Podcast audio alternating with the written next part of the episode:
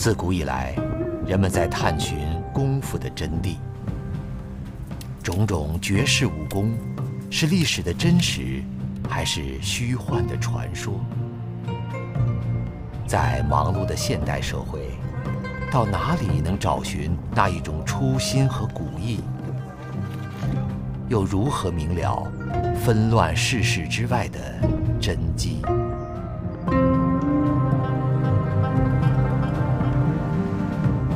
这一生几十年在武术中追求，越学越感觉到自己知道的少。更高深的境界究竟是什么？我一直也在想。我走过的这条路，我想告诉后人，他们从中也许能够得到启发，通往玄妙的境界。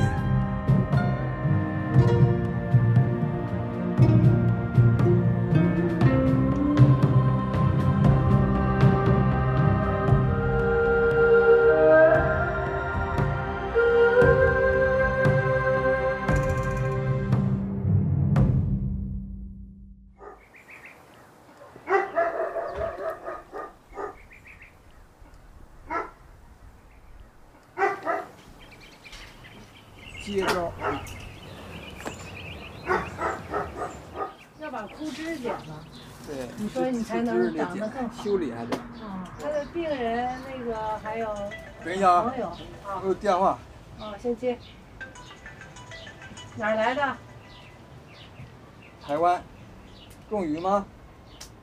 这里是美国加州洛杉矶城外的一个安静的小镇，也是退休的中医师哦李有甫先生的家。哦，我明天就飞台湾了。嗯，很快咱们就见面了啊。哎，好，见面再谈。好，哎。年近古稀的他，现在已很少开门给人看病，来求诊的多数是熟识的朋友。福地福人居，这个你看着没有什么用的，但是你摘多少袋儿，好像越摘越没完，有的是。在他居住的小镇上没有太多人知道他武术家的身份。对你直接刺过来，你看，他这就有时候他把你手也伤了，这这样一一刺，他啪转过来就是一就是一下，嗯嗯，他又像那个月，又像虎头钩，啊，呃，又像那个什么八卦掌里有一个鸳鸯月，也像那个，但是这个东西跟他完全不一样，这个呃，他那个攻防能力特别强，所以这个呃练起来很有意思，啊但是一种有一种练法了。李有甫最大的心愿之一，就是恢复真正的中国传统武术。在他看来，中国的传统武术蕴含着五千年文明的智慧和道德修为。就我老师的老师左双臣老师，他在一个地方，呃，当时叫济南清真寺，说那清真寺前面那有像广场一样，在那儿练。那练的时候，大家很多人看，都都到晚上大家都车上练武术了。但是有一个老老头儿，一个老先生，戴一个破草帽，在在那个墙角那儿就看，看了很多天，呃没有说话。到最后有一天，老老头告诉他说：“我我看见你一直不错，就教给你点东西吧，就教给他六合八法。六合八法就是跟这个人学的，这人叫什么他不知道，姓什么也不问，不告诉。过去有这种人，他为了把这个东西传下来，啊，他没有别的想法。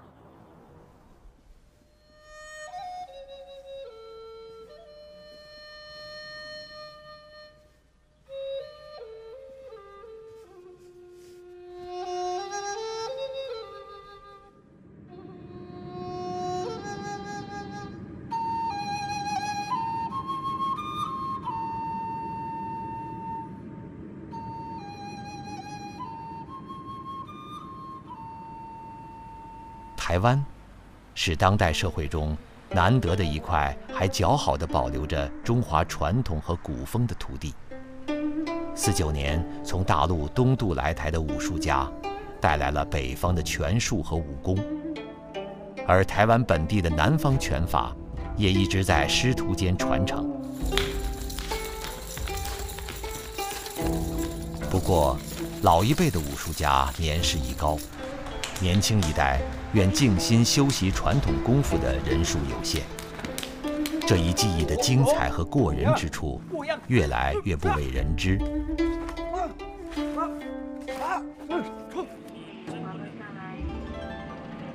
李有甫来台湾已经是第六次了，不仅仅是为了主持全世界华人武术大赛亚太赛区的初赛，也是为了举办一系列活动，以自己毕生的艰苦求索为实力，向人们展示传统文化的美妙与珍贵。你怎么样？很好，很好，很好，嗯，对啊。原来以为那些门派他不来的，后来都来了，都来了。像要表演的、不表演的，通通又出来要要要申请，还真的要跟我们来那个放榜前要把表演的。好，好，有很多以前没有出现过的练武的人都出来了。因为咱们宣传的清楚，我们的宗旨，嗯，就是提倡挖掘真正的传统武术。对对对。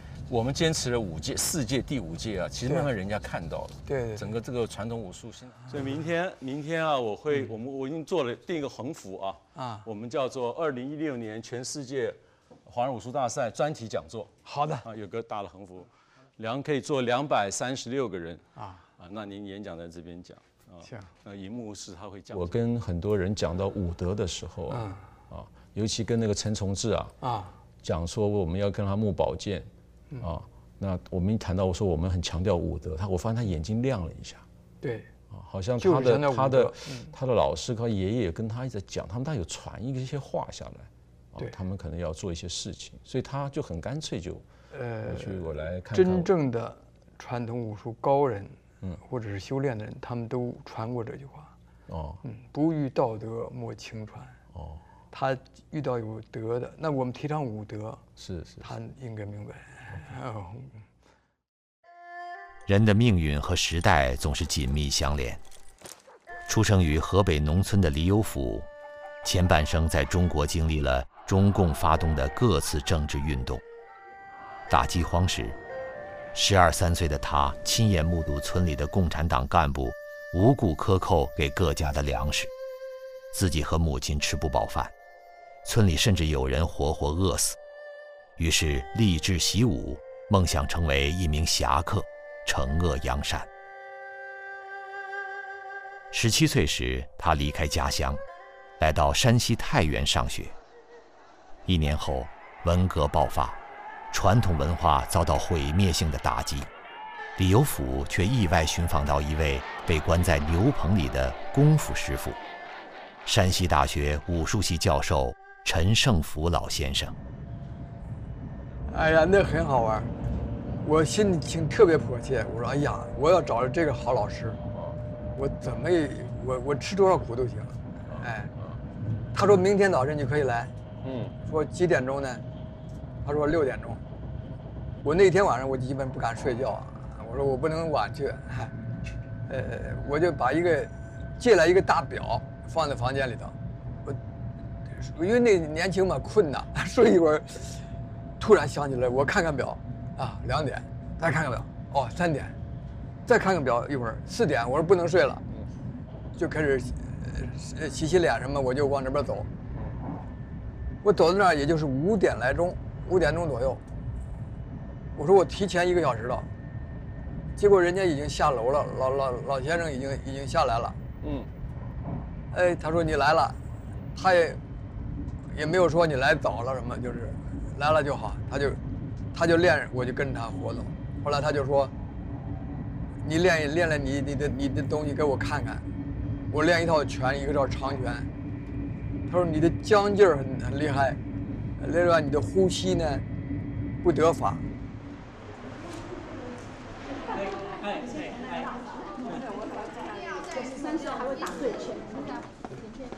行啊，都清楚啊。好，来请李博士来呃分享一些问题哈。好。我看了看半天呢，有一个呢有点挑战性的。他说这个武侠中提到点穴啊，这个功，说你会不会点穴？问我会不会点穴？说你能够表演吗？呃，我开始呢，很小的时候特别想点穴，因为是呃十八九岁、二十来岁血气方刚，有些坏人我打不过他，我说要点他个穴，让他动不了，然后让说什么让他听什么，多好玩啊！那我就自己学，我就把那针灸的书拿来背穴位，背了以后自己点试，说不行，说这个都扎针都用着治病的，我就把那个就拿那针自己试啊，照着解剖图扎拉，就变成中医师了，好家伙！这是这是，但是呢，到后来晚师傅老师的那个晚年，那个是太极拳那个老师，他说你想学什么，我教你什么。你想学点穴，我教你点穴。我说我不想学点穴了。他奇怪，他说别人都一辈子追着我学点穴，我都没教他。你现在不想学了？我说点穴要点死人，伤人呐。我说我想学解穴。他想了想，他说你是对的。那他告诉我点穴解穴，点穴我不敢试，也不敢表演，但是呢解穴我可以给你到时候，比如说这个人他突然他哪里不能动了，我一看是闭住穴了，解穴就把人解开了。台湾的夏天潮湿而闷热，从北部到南部，李有福和他的团队四处奔波，筹办大赛，举办传统文化与养生讲座，并拜访台湾各地的功夫名家。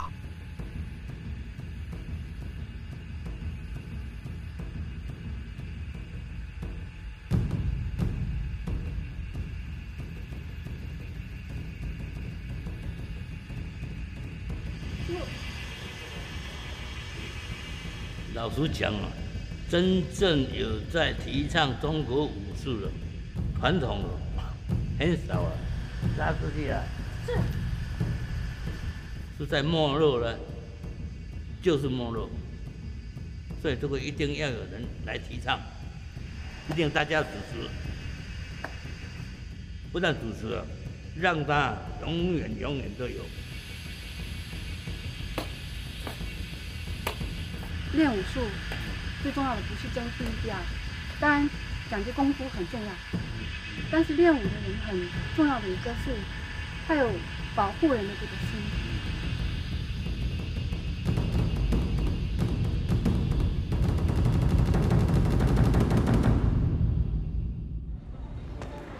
好，最后一遍啊，连续动作。哎，小心小心，好停。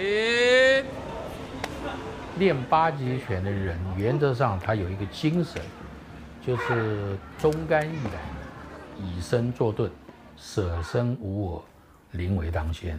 啊，这四句话是我们练八极拳的四位的精神指标。他在打扬鞭手过来的时候，你要接这个动作，啊，接接到这个动作以后啊，你马上要用八极拳的千斤坠走，踏挡动作。我们踏挡里面有一个这个动作，接到这个，一拉下来，打蛇随棍上，左脚往前走，右手做什么？做推耳朵、封耳动作，就到这里。守了这里啊，为什么？守了这里，你就会吃拐子，所以你要推了这里，走这个地方，走了这里啊，这是他掌，拖掌的时候再上右脚，顺势从下巴壳这个地方推上去。你练习的时候啊，要小心，这一折很容易断掉，所以你这个手都没少拖到。因为要保护元首，我们不能够有万一，我们要万全，绝对绝对不能出一点点事情。所以发生状况的时候，你用出去的武力，就是你用出去的八极拳那种功夫啊，一定要一招制制敌。转身伸掌。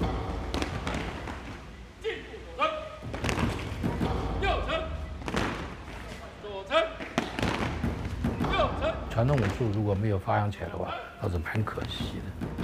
那么这次又办的话，那当然是很高兴的因为我觉得新唐人把中国中我们中国的传统武术都就是把它要求，就是说你要来参加比赛的，一定是传统武术。我觉得他这个要求很严，所以我们可以在现场看到很多有的失传的传统武术啊的表演。或者比赛，都可以在新唐人这个大赛你会看到。呃，这次我也我也推了四个学生去参加。四九年来到台湾的北方拳师，不少来自武风鼎盛的山东。李有甫在牛棚找到的陈胜甫师傅就是山东人。清朝末年出身于武术世家，在山东和上海等地师从民国时代多位名家。抗战时，他是莒县的县长，曾经和山东武术馆的馆长窦来庚将军一起为抗日而出生入死。我的老师当时就在青岛那个国术练习所，他那个师老师叫张克勤，他练的底功拳，他这套拳是。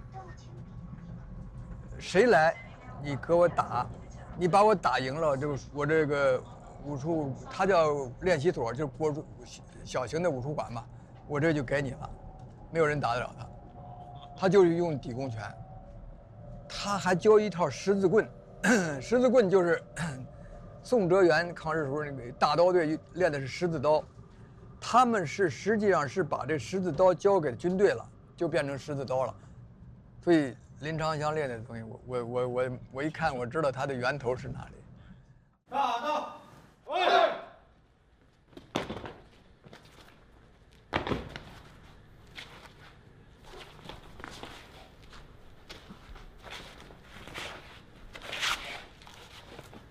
那这套刀法呢？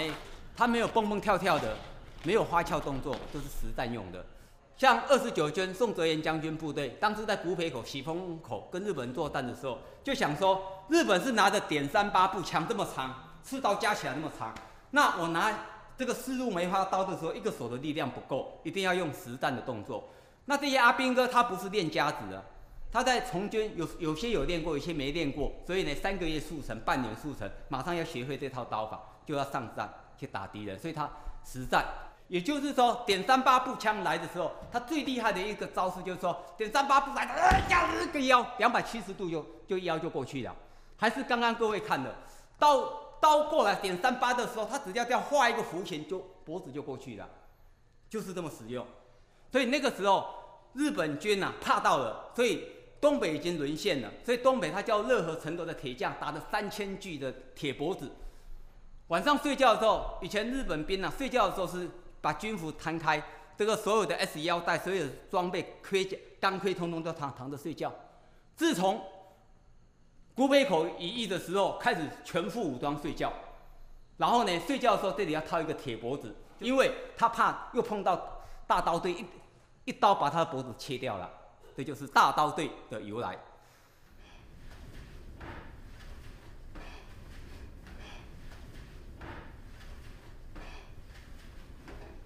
国，你看国，文转真国走，你看不一样，哎，呀，滚转正国起落摆阔，灵神左转，八卦的十二个九诀，这么简单。可是我们要练一辈子。滚转真滚，他们国国，包裹了国国，哦，滚滚。滚，你看滚，我就把他的目标打打掉了。他打这里啊，你看一滚，目标表了，转，争国。最重要就是说，我跟李文桥练八卦以后，那个所有东西的境界哈，会完全不一样。你将来是慢慢你会懂得去怎么去放松，因为拳你如果说只是在僵硬，你这个从。通通没有放松，僵硬打出去的拳，你的肌肉通通分散在这里，你的力量通通分散到到所有，对不对？你譬如打一些拳这么硬，你没有打到这里，那个打击力是不够了。你必须放松整个细劲，那个劲都从放松了，突然间啪出去，那个劲力已经到你的尖端，那是才会功夫，才是中国间的境界的第一层、第二层功夫。当然还有第三层，那个第三层我们是没有办法去领悟，要去练才可以领悟出来。很多人打的很硬，啊，太刚，这一踢就倒。我见过，你比如林姐，你劈拳你打过来了，你就是，你劈拳你来。就就这一下，我你就让你打，他过来之后你就往我这儿，我给你，他再打，你往我这一打一踢，啪就倒。它是一个木头棍儿，嗯，明劲儿也得三合，这落地得生根才行。这个名气是很大力的，是很大力，是很大，真的很大力。跺脚没有用，一般都不跺脚，不要跺脚，啪踩。这劲儿你看，这个力量是大不大？生根的，这样的力量。对，这样出去，走啊，啪出去，是这样的力量，不是那个一踢。什么叫功夫啊？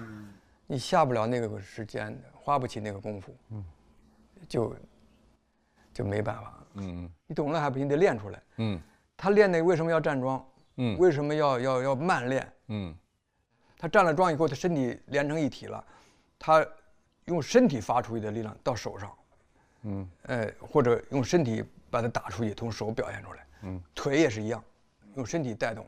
那身体里边中心在哪？其实能量的中心是在丹田呐。对，那我就很好奇，它的机制一定有个什么机制让他这么去协调，这就很奥妙了。实际上呢，就是人的，呃，我们叫做智慧也好，他的思维活动也好，嗯，他就有那种，呃，这个贯通了，嗯，和身体合一了。什么叫身神合一啊？嗯，元神的那部分，它和你这个肌肉，它接连在一起了，结合起来。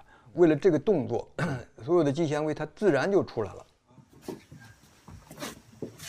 啊，对你画皮圈就这有了，对，画红圈就直接崩，它就是就是在这儿呢，啪啪，就在这儿。所以这个要站桩的，三三，第一三三底桩，就是就是这个桩，三底桩，三底桩，就站照半小时站。你这很累的，不是很舒服吗？很舒服，会很舒服。对，手是钢钩，这手指头啊锐去。比如你练八卦，练练这个什么拳呐，嗯，你你抻出去之后，这个手抻出去之后，抻得很长，嗯，你一直在这儿不要动，不要停，不要不要动，一直停着，不要动，嗯，那他的肌肉纤维被拉长了之后啊，它不是除了收缩使它变长的这部分以外。那些被拉长的肌肉呢，它会累的，它也是一种工作。嗯，拉长了之后呢，它不是全部都百分之百被拉长的，因为几万条、几十万条、嗯，几百万条，它都有一部分被拉长了。嗯，那它累了之后，另外一部分又持续的被拉长。嗯，它交替的被拉长，那么将来你的肌纤维全部都被拉长了。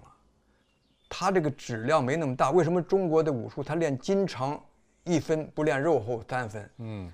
就是就是这样，这皮的它的弹性很好，嗯，而且收缩很快，对，不光弹性好，我的质量还好，对，它没有那么粗大，嗯，它动作灵活呀，嗯，你看你越细的东西，它动作越灵活嘛，嗯，你很粗笨的，嗯，它动作不灵活，它力量是大，是，所以中国武术它练的筋长，嗯，呃，气要深沉，嗯，所以收缩差也大，而且整体配合，它入静状态的时候呢，它反应是很自然的。它不是光靠脑袋反应，它是入静状态的自然反应。